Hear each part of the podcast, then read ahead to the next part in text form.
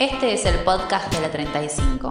Durante el confinamiento los profes nos reinventamos y pensamos que este formato tipo podcast podía ayudarlos a ustedes a entender algunos contenidos de las materias. Como dijo el pedagogo Francesco Tonucci, queremos que conviertas tu casa en un laboratorio, así que te invitamos a ponerte los auriculares y a pensar los contenidos con los sentidos.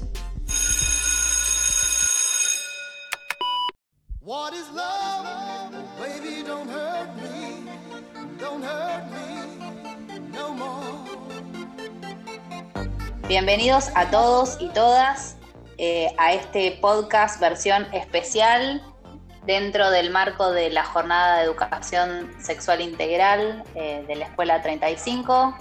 Eh, en, este, en esta jornada vamos a estar trabajando el amor, eh, desde diferentes perspectivas, aspectos y escuchando diferentes voces. Y para coordinar este espacio vamos a estar hablando la profesora eh, Victoria Forastiere. Hola, ¿cómo andan? Y, yo que soy Victoria Bocassini, eh, la facilitadora pedagógica digital. Y también vamos a estar escuchando algunos compañeros y compañeras eh, que son Alan de quinto año, Lucas de cuarto y Natalie de tercero, que estuvieron colaborando con eh, este podcast. Bueno, la idea de este taller es empezar a trabajar con un concepto que usamos siempre, todo el tiempo estamos hablando del amor, de que buscamos el amor, de que estamos enamorados, pero realmente si tuviéramos que definir, ¿no? ¿Qué es el amor? ¿Qué podríamos decir?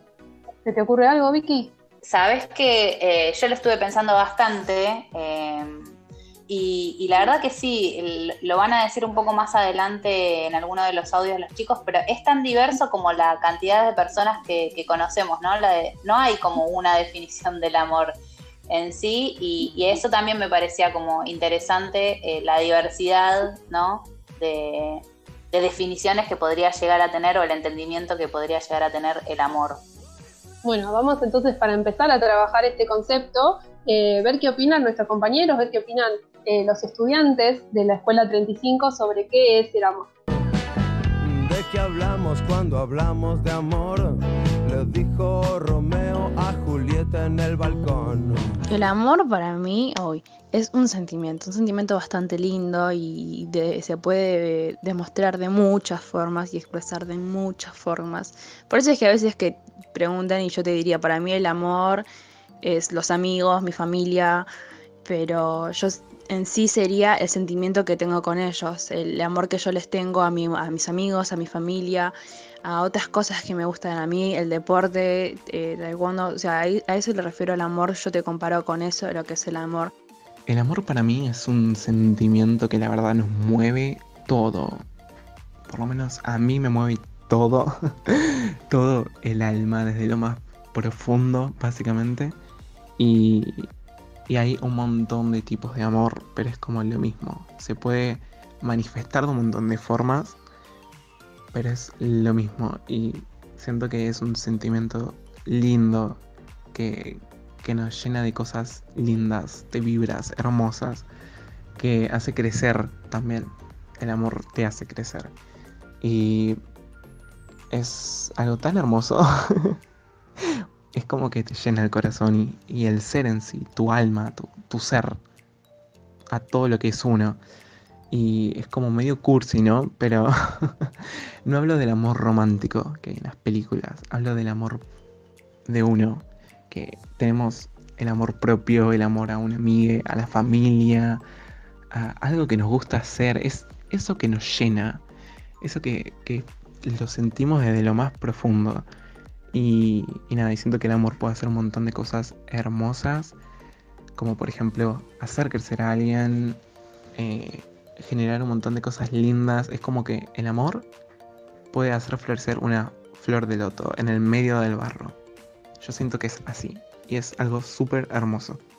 Bueno, eh, estos, estos audios son interesantes, ¿no? De, los compañeros y, las compañeras. Hermosas estas definiciones del amor que, surgieron. Eh, y encontramos algunas cosas en común dentro de estas definiciones, ¿no? Como que menciona esto de que el amor se puede presentar de las distintas maneras. Por ahí uno siempre relaciona el amor con la pareja, ¿no? Con un novio, una novia, pero en realidad el amor puede aparecer, el amor en la familia, va, obviamente, el primer amor que uno conoce, eh, el amor incluso a tu mascota, o, el amor a una profesión, incluso yo puedo amar lo que hago, puedo amar la música, puedo amar un instrumento, un deporte. Eh, también son otras formas de amar. Sí, súper interesante esto de desterrar un poco de que el amor se manifiesta solamente con un compañero o una compañera, ¿no? Y también esto, un poco eh, parafraseando lo que dijimos antes, los distintos tipos de amor, ¿no? Y a mí me parece muy, muy lindo e interesante lo que, lo que dice Lucas ahí sobre el amor propio. Eh, tenerse amor propio también, te diría de, las cosas más importantes, incluso cuando uno se establece o, forma una pareja, eh, esto de, siempre tenerse amor propio nos va a hacer, ¿no? De alguna manera eh, poder continuar en situaciones en donde realmente necesitamos de esto. Sí, y además pensar que uno también para poder amar a otra persona, primero es súper esencial amarse a sí mismo que a veces uno se lo olvida y a veces en el momento de una relación amorosa uno empieza a amar y da todo por otra persona y, se olvida de sí mismo. Entonces recordar siempre que primero el amor propio, primero uno mismo y no por una cuestión egoísta, sino el amor propio a, quererse, a darse su tiempo, a poder aprovechar el momento también para hacer las cosas que a uno le gusta, además de la relación amorosa que uno pueda llegar a tener. Y después otra de las cuestiones que muy lindas que saltaron acá era la cuestión de, que el amor nos puede hacer crecer, ¿no? O sea, pensar esa relación como algo que me potencia, que me permite a mí crecer, que, de una forma, estando con alguien o no estando con alguien, uno puede, la compañía puede hacer que uno pueda ser mucho mejor. Eso creo que es algo que caracteriza a una relación amorosa. Estoy de acuerdo, totalmente. Bueno, y ahora vamos a escuchar eh, un audio más que tenemos em, en donde habla, ¿no? Como de otra perspectiva del amor y, a partir de esto, eh, bueno, escuchémoslo y a partir de esto, por lo menos a mí venía una reflexión a la cabeza. El amor está en el orden de las cosas que no se pueden responder. Obvio, podemos asociarlo con palabras como confianza, sentimientos, química, piel, cariño, aprecio, pero para mí no tiene una definición de manual, ya que todos amamos de diferente manera. Es interesante lo que dice Alan en, el, audio, eh, porque yo ayer pensaba un poco si realmente podemos meter todos estos sentimientos y, estas explicaciones o, o, lo que vaya surgiendo eh, bajo el concepto del amor, ¿no? Pensaba, lo pensaba el amor como un sobre en donde tenía que entrar todas estas categorías y todas estas definiciones y me costaba un poco y pensaba si, si realmente no estamos ahora como para dar un salto e, e, ir como nombrando de diferentes maneras las cosas que transcurren dentro de el amor. Ahora también por suerte está como empezando a aceptar también el amor de distintas maneras, ¿no? Porque siempre era como amar, y ya ahora me refiero más a la cuestión de pareja, pero eh, amar antes era amar a una persona del otro género, de tal forma, y ahora es como que eso se pudo ampliar un poco. Estamos hablando de una diversidad mucho mayor que sigue siendo amor. Eh, y poder entenderlo así, ¿no? Que uno no puede elegir el objeto de deseo ni la persona, el sujeto en realidad, no quiero decir objeto porque no estaría bien, eh, pero pensar que uno cuando se enamora o cuando ama no está pensando en qué género es o no. Entonces, pensar que ahora pudimos abrir la cabeza con esto, coincido con vos en que tal vez más adelante hasta podamos también empezar a categorizar de otras maneras y poder diferenciar lo que es amor de lo que no lo es, o otras formas de cariño también, ¿no? Pensarlo así. Eh, a mí lo que me llamó la atención también del audio de Alan era esta mención que le hacía, que por ahí me pareció medio pesimista, pobre Alan, que hablaba del amor como la dependencia, ¿no? Y que entonces uno cuando ama te llena mucho y también te hace sentir vacío. Entonces pensar como muchas veces uno relaciona el amor con esta idea de, depender de esa otra persona. Que, no sé, esta idea que también muchos tenemos y que también se reproduce en muchos lados, ¿no? El no puedo vivir sin vos, eh, si no estás me falta el aire. Ay, me puse poeta. Pero todas esas ideas, ¿no? Como la media naranja. La media naranja, tal cual. sí, sí, sí, como que te falta algo para terminar de completarte. Em, creo que viene, creo que de hecho viene algo de Platón, esto es algo como de la filosofía y, esto que uno lo llama también como amor platónico, ¿no? Como que está ahí y nos va a completar de alguna manera y en realidad no, nada nos va a completar, o sea, nosotros mismos nos vamos completando, por supuesto que vamos construyendo con un otro, con, un otro, eh, pero sí, esto de, de, saber que en realidad no nos falta, digamos, buenísimo si venimos a compartir la vida con otros y con otras, pero pero entender esto, ¿no? Como de tratar de... Claro, no buscas a tu pareja para que te complete, sino que para que te acompañe, para poder juntos potenciarse, como había dicho antes, pero la idea es que cada uno es en sí una persona y está completa. Y, para eso me pareció interesante también esta historia que, que encontramos, que me parece que nos relata bastante y nos describe muy bien esta idea del amor. Bueno, entonces vamos a escuchar ahora la leyenda del águila y el halcón. Cuenta la leyenda entre los indios Sioux que Toro Bravo, el más valiente y honorable de los guerreros, llegó hasta la tienda de una anciana bruja, tomado de la mano de Nube Azul, la bella hija del cacique. Nos amamos, empezó el joven. Y nos vamos a casar, dijo ella. Nos amamos tanto que tenemos miedo. Queremos un hechizo o un talismán que nos garantice que estaremos juntos por siempre. Hasta encontrar la muerte.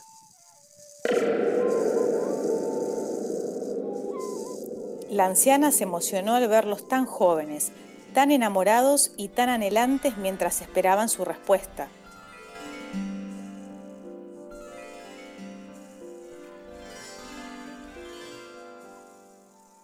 Sí, hay algo que puede hacerse, dijo la bruja.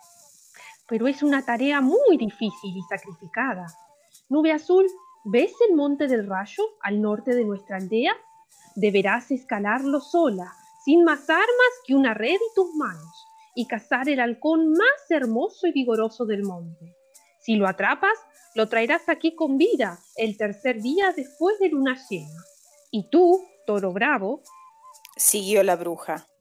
Deberás escalar la montaña del trueno, al sur de la aldea, y atrapar el águila más fuerte, solo con tus manos y una red, y sin herirla. La traerás ante mí viva, el mismo día en que vendrá nube azul. No deben perder tiempo. ¡Salgan ahora! Los jóvenes se abrazaron con ternura y luego partieron a cumplir la misión. Ella partió hacia el norte y él hacia el sur.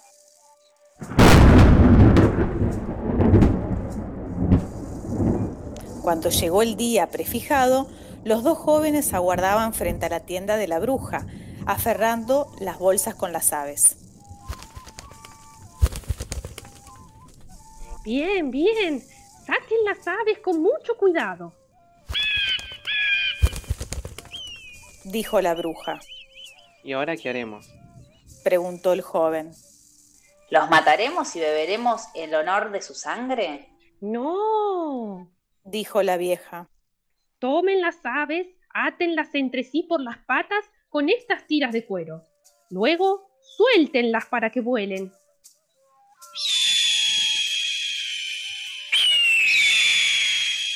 Los jóvenes obedecieron, las ataron y luego las soltaron.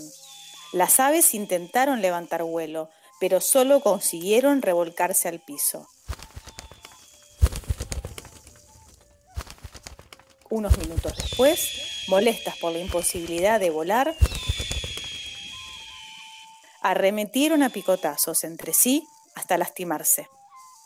Este es el conjuro, aseguró la anciana. Jamás olviden lo que han visto. Ustedes son como un águila y un halcón. Si se atan el uno al otro, aunque sea por amor, no solo vivirán arrastrándose, sino que además, tarde o temprano, empezarán a lastimarse. Si quieren que su amor perdure, vuelen juntos, pero jamás atados.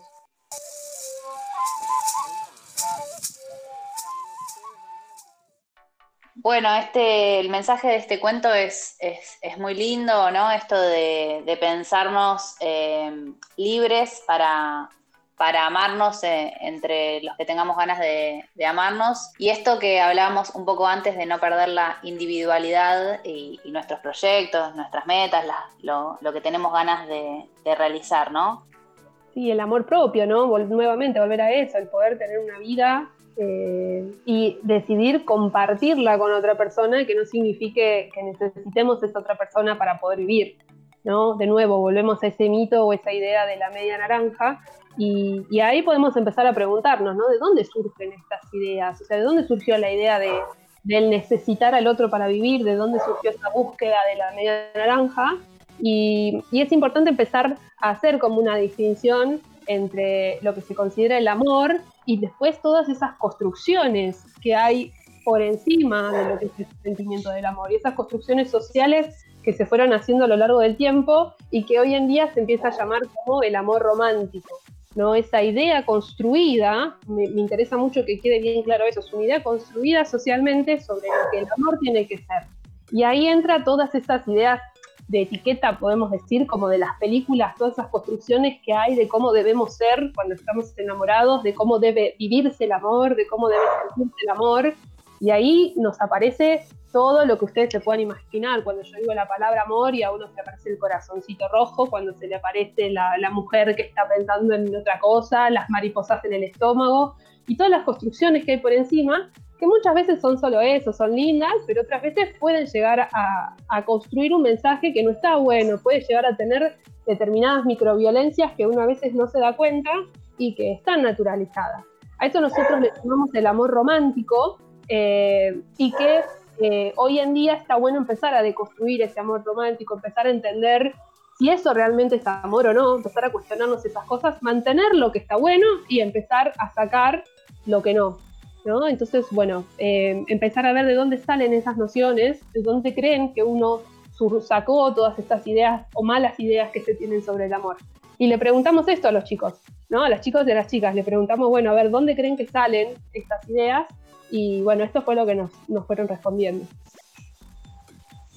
Eh, para mí es algo bastante lindo. Hay personas que lo comparan con algo horrible, lo peor del mundo. Y no siempre es. Eh, no siempre se sale bien de ese sentimiento cuando se lo tiene. Eh, pues a veces que sí, a veces que no.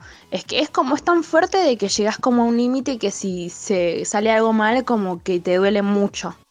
¿Por qué asociamos al amor con la felicidad si muchas veces sufrimos por amor.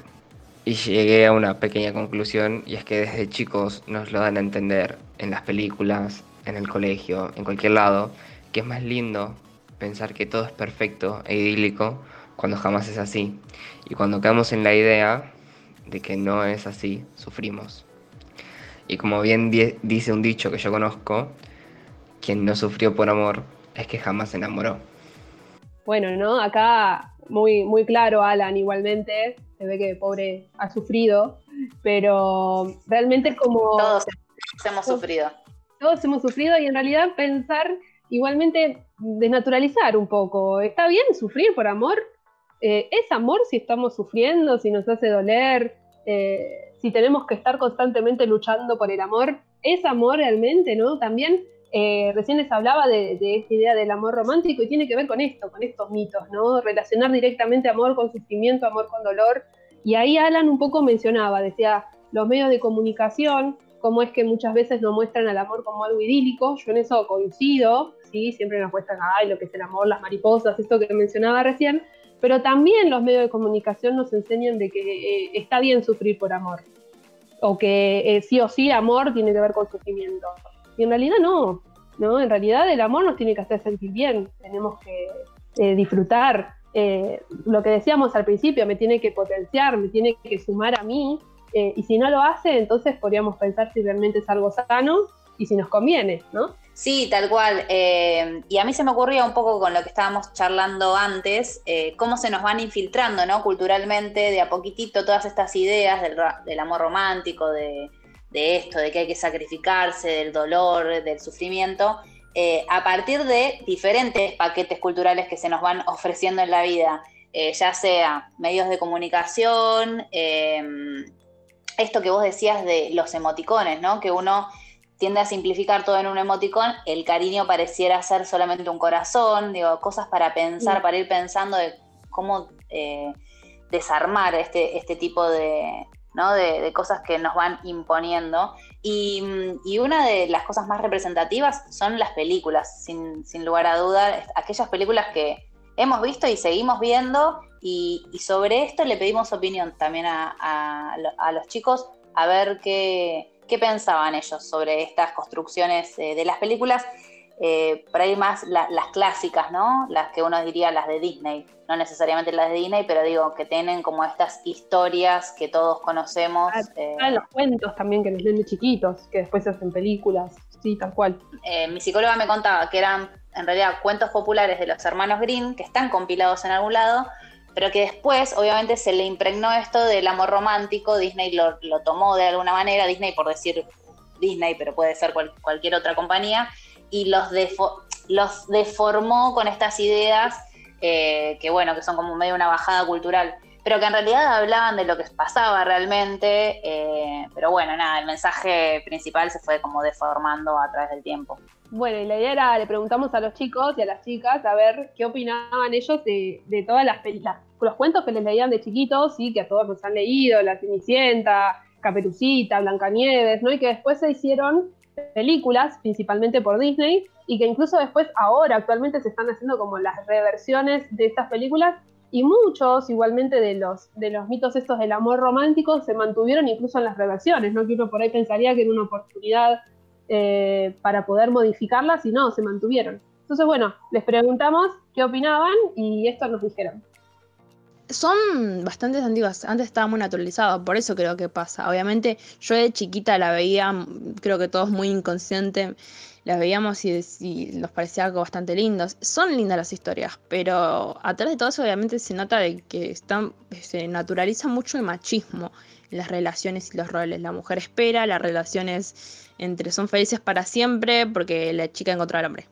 y no, ya sabemos, obviamente, que no las relaciones siempre son de amor a primera vista eh, y siempre la mujer tiene algún X problema, como morder una manzana embrujada, la maldición de una rueca o encerrada en su casa por su madrastra y sus hermanas atrás y siempre llega ese príncipe azul idílico que la salva. Eh, y los roles siempre son el príncipe valiente, hermoso y guerrero, salvando a esa princesa indefensa y hermosa que nunca pudo librarse y sí o sí necesita la ayuda de un hombre para sobrevivir. Le damos la bienvenida a Vale del DOE que nos va a estar, acompañando eh, en, esta, segunda parte del podcast. Eh, y bueno, eh, los audios que estuvimos escuchando son muy interesantes, ¿no? a partir de, lo que nos ofrecen las películas. Sí, tal cual, y nos muestran bastante, ¿no? Cómo, cómo están planteadas en, los cuentos y en las películas esa idea de las parejas y los roles que tienen cada uno, ¿no? Hablando de la mujer y del hombre, cómo, cómo, aparece el personaje femenino siempre eh, como eh, o muy vulnerable esperando que lo defiendan o haciendo siempre el papel de mala, nunca hay un punto medio en el rol de la mujer, ¿no? Y siempre las características que se le da, la cuestión de la belleza, o sea, no puede haber una princesa fea, o que sería fea, ¿no? Igual también, pero pensándolo así, o siempre se dedican a actividades que son muy claras de la mujer, ¿no? Que cocina muy bien, o que limpia muy bien, eh, que es buena, eh, es muy buena, muy, muy débil, porque muchas veces uno ve la película y le, da bronca porque dice, che, defendete vos sola, no podés, ¿no? Entonces, bueno, esos roles que se le dan muy, muy claros a las mujeres. Sí, y por el otro lado, el, rol al hombre, ¿no? que tiene que ser el fuerte, que tiene que ser el que defiende, eh, cómo se van construyendo de alguna manera uno con el otro eh, en esta relación que sí, que es, binaria también, ¿no? Como que todavía en estas historias no aparecen eh, personajes que sean, no sé, que no sean heterosexuales, y si aparecen, aparecen de una manera medio un costado, o no tomando protagonismo, o ni siquiera enamorándose. Ayudan siempre a los personajes principales, ¿no? Siempre son los simpáticos eh, pero bueno, se sumaron, eso es importante. Ahora Disney está empezando a sumar eh, personajes homosexuales. Sí es cierto que todavía no tuvieron la chance de enamorarse, o sea, todavía no nos presentó ninguna película eh, un amor homosexual. Sí, eh, es muy interesante lo que están diciendo de este planteo binario que se hace en las películas o en los textos, en donde siempre eh, está en contraposición el rol de la mujer o el rol del hombre. Y ahora estamos, por suerte, viendo que esto no es así, no necesariamente tiene que ser de esta manera, estamos tratando de superar esta dicotomía que se presenta con cuentos y películas con las que hemos crecido, con las que nos hemos educado y donde sin duda hemos tomado patrones y referencias para construir nuestras relaciones amorosas. Sí, también es muy interesante lo que, lo que mencionaba Natalie con respecto a que son películas o son cuentos en realidad basados en relatos viejos, o sea que también hay que entenderlos en el contexto en el que están y por ahí ponernos también contentos de pensar, bueno, los estamos empezando a cuestionar, pero tampoco castigarlos, ¿no? Empezar a cuestionarlos, resignificarlos, eso está muy bueno. Tal cual, sí, coincido con esto de hacer un análisis siempre eh, cuando intentamos este, hacer una revisión de lo que ha pasado históricamente, siempre tener en cuenta en qué contexto se dio. En ese momento era lo que estaba bien visto, lo que se creía, lo que se consideraba que estaba bien y era correcto. Entonces nos sirven para hacer hoy en día un, replanteo y poder superar esa, dicotomía o ese, o ese entender las relaciones. Vamos a escuchar ahora entonces eh, un audio más que tenemos de Lucas, a ver eh, qué nos cuenta sobre las películas.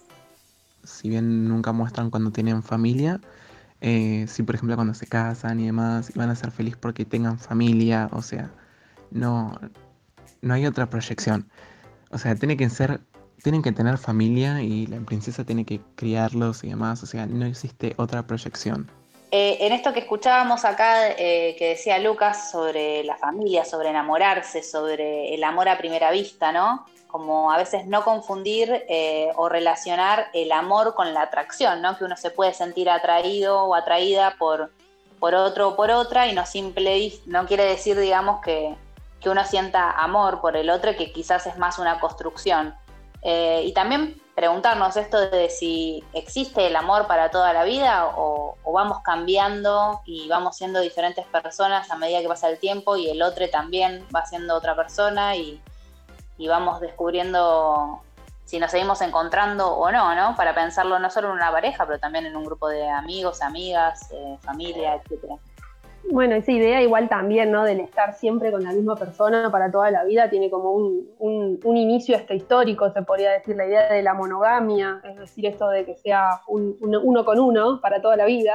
Eh, en realidad empezó, tiene que ver con algo religioso, pero también con algo económico, que eh, tiene que ver con cuando exista la propiedad privada, en el que cómo haces o cómo hacía un hombre para asegurarse que su hijo herede todo y asegurarse de que sea su hijo, porque el hombre no lo puede asegurar, la única que sabe que su hijo es suyo es la mujer. Entonces, la única forma que tiene el hombre para asegurar que ese hijo sea suyo, que va a ser el que va a heredar todo, es asegurarse que esa mujer no pueda estar con nadie más. Entonces, a partir de ahí se instaura la idea de la monogamia, que viene acompañada también de la iglesia, que va a instaurar el matrimonio eh, que asegure esto, no solo la monogamia, sino después la fidelidad y el que la mujer sea virgen también. Entonces siento tirar un poco abajo toda la idea romántica, que es la idea de este taller en realidad, pero viene por una cuestión más económica, eh, la idea del uno, para, uno con uno para toda la vida. Así que bueno, eh, está bueno también pensarlo en las películas, que se pueda plantear esto. En general los finales de los cuentos tienen que ver con que siempre eh, la proyección de la mujer es tener hijos, este, casarse, pero nunca hay como otro destino más que el que al que está determinada desde que nace, digamos. Sí, sí, que, que te muestran incluso como ya está, se terminó la historia ahí, no va a haber más importante en la vida de la mujer. El hombre por ahí sí, el hombre por ahí puede llegar a seguir teniendo aventuras, pero la mujer es como que ya una vez que se casó y tuvo sus hijos, después ya la, próxima escena que te van a mostrar es cuando es viejita. Tal cual. No hay más nada. Está bueno también pensar que eh, estamos hablando de los cuentos clásicos, ¿no? Pero vieron que las últimas pelis de, Disney ya eso se ve modificado, eh, por suerte. Y aunque parezca una tontería esto hablar de las películas de Disney, de los cuentos de Disney, eh, es algo que nos atraviesa todo el tiempo, nos atraviesa desde muy chicos y que van generando una huella en nuestra psiquis y forman parte del inconsciente colectivo. Por eso es tan importante eh, saber que estamos consumiendo desde ese lugar y sobre todo de que somos muy chiquitos.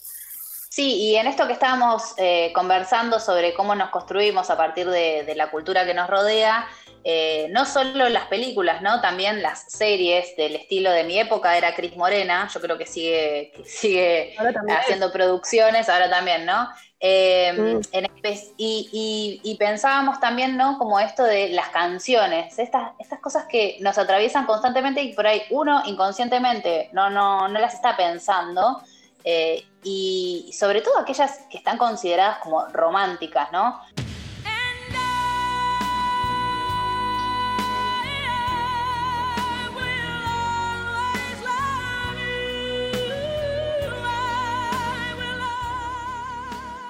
Así que les propusimos de alguna manera eh, escuchar dos canciones que nos parecían que eran distintas en principio eh, a los chicos, y ver qué, opinión eh, merecía cada una. La primera que, les pedimos que escuchen es la de Romero Romeo Santos, perdón, que es como un icono de la bachata, y la canción se llama Eres mía.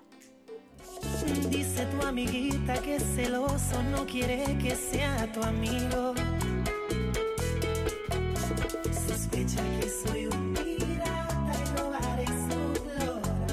A ver si sigamos escuchando un más. No te asombres si una noche entro a tu cuarto y nuevamente te hago mía. Qué fuerte, ¿no? ¿Cuántas veces habremos escuchado este tema sin prestar atención a la letra? A ver, escuchemos un cachito más a ver qué dice la canción. Eres mía,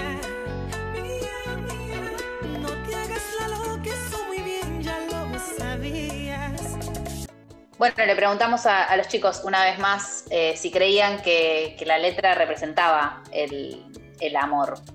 Eres mía, habla de todo esto que hay una propiedad, ya de por sí el nombre es Eres mía, entonces eh, siento que da otro mensaje totalmente distinto y también normaliza este tema de, de que puedan haber sentimientos tóxicos y violentos porque la otra persona me pertenece. Bien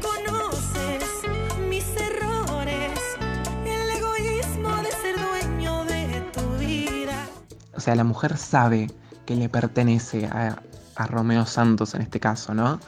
Entonces, si Romeo Santos entra, o sea, se siente con la libertad de, porque la mujer es suya, de entrar a su habitación y literalmente hacerla suya, entonces, que básicamente hacen una referencia a tener relaciones con ella, sin, sin su consentimiento, por lo tanto, si la mujer se queja o algo, es como, no te hagas la loca.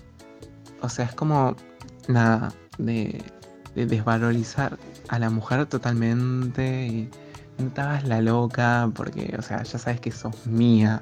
Es interesante lo que, lo que dice Lucas sobre ¿no? la normalización de la violencia, eh, cuáles son las actitudes eh, que se toman y, cómo es que vamos normalizando ciertos actos eh, para quien sea, para el género que sea, ¿no? Tratar de analizar un poco más en, profundidad eh, estas acciones. Sí, eso es tal cual. Y una vez más, como en tantas otras canciones o en otras circunstancias, tomar a la mujer como un objeto, algo que yo puedo dejar, tomar y hacer eh, tratarla desde ese lugar y algo también desde este lado absolutamente normalizado. Sí, y encima la idea del consentimiento, ¿no? Porque incluso en una parte de la letra dice entro a tu cuarto y te hago mía y en ningún momento está la cuestión de si ella quiere, si no quiere.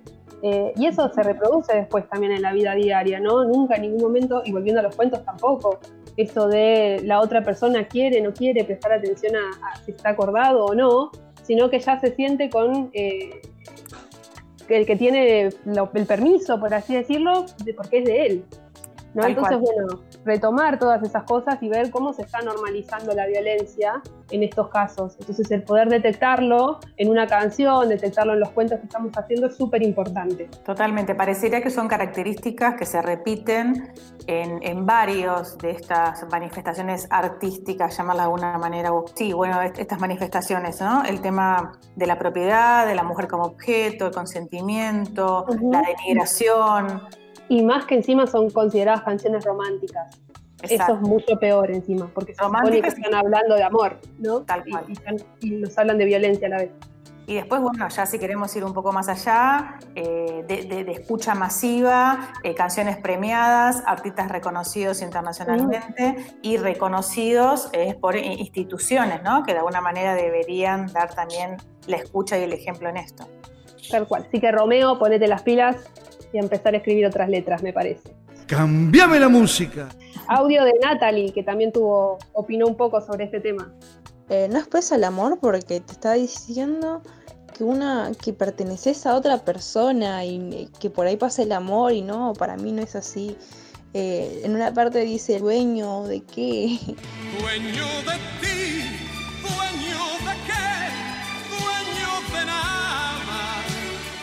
No, no, no. Una persona por estar en una relación con otra no le pertenece a nadie, no es un objeto. Eh, no, no, no expresa para nada lo que es el amor. En sí creo que el amor lo demostrás viendo a la otra persona feliz y nadie es feliz perteneciendo a alguien. O sea, es como que lo encerrás, si lo, lo dice como de esa forma. Bueno, por suerte, por suerte, vamos cambiando ¿no? las mentalidades y nos vamos cuestionando cosas que estaban naturalizadas antes y surgen nuevas formas de pensar y, y de vivir el amor que se van representando también en la música. Así que mm, encontramos este tema que se llama Libre de mí, de Bife, que es una banda bastante actual, conformada, creemos, en el 2013, así que vamos a escuchar un extracto de esta canción. No tengo miedo de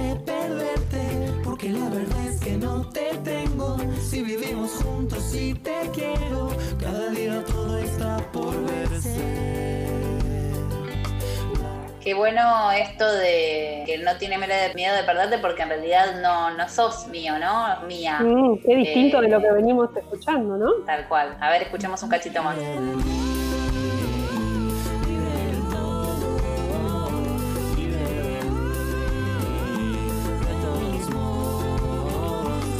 Bueno, qué bien. Bueno, en- lo, que me, lo que me gusta de esto es que hay esperanza. Digo, venimos- está buenísimo esto, porque venimos analizando cuestiones muy antiguas, muy perimidas y demás, eh, canciones que no son tan antiguas y, y masivas de escuchar, y bueno, vemos que todo el movimiento y todo lo que se está generando y gestando tiene sus frutos. Están empezando a aparecer artistas y expresiones culturales que hablan desde otro lugar. Tal cual. Buenísimo. Bueno, esto mismo opinaron los chicos y las chicas. Vamos a a escuchar un poco qué, qué opinaron del tema.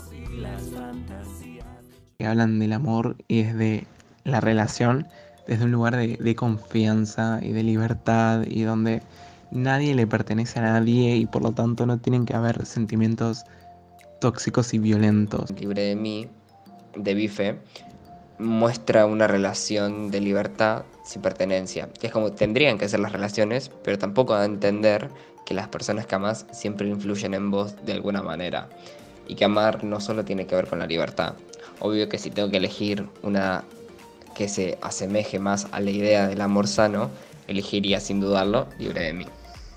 Libre de mí tal vez expresa un poco más lo que es el amor, porque dice que es como que lo ve re linda la otra persona, lo, eh, es feliz viendo que la otra persona es feliz, que no está encerrada, con que viva su vida.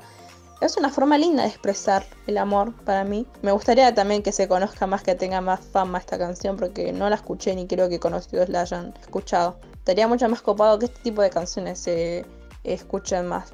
Eh, bueno, no podríamos terminar de definir lo que es el amor ni aunque hiciéramos un programa de, no sé, un año, creo, ¿sí? Cada uno vive el amor a su manera y se manifiesta de muchísimas formas, eso ya lo, lo vimos. Coincidimos que es uno de los sentimientos más hermosos y que saca lo mejor de todas las personas. Sin embargo, como ya estuvimos viendo, muchas veces confundimos ese hermoso sentimiento que nadie puede ni pudo explicar con aquello que consumimos a diario por todos lados. Es importante poder tomarnos unos momentos para reflexionar e identificar las pequeñas violencias escondidas en aquellas construcciones, en la concepción del amor romántico y construirlas con la familia, con los amigos y con nuestras respectivas parejas, para poder vivir nuestras relaciones de una manera sana, libre de violencias y sobre todo con mucho amor. Pero ojo, del verdadero, Bueno, durante todo el programa estuvimos escuchando eh, a compañeros, a compañeras, pero en realidad ahora queremos saber qué es el amor para vos, así que tenemos una propuesta que les vamos a dejar el link en la biografía, en la bio del Instagram de la escuela. Es un Padlet en donde cada uno de ustedes se va a poder expresar, pueden poner su nombre o pueden hacerlo de manera anónima. Eh, esto, ¿no? ¿Qué, ¿Qué es el amor para vos? Y por último, queremos agradecerle muchísimo por habernos escuchado y esperamos que les haya gustado. Gracias a Lucas, Natalie y Alan por participar en esta deconstrucción del amor. Los y las estamos leyendo. Chao. Chau, chau.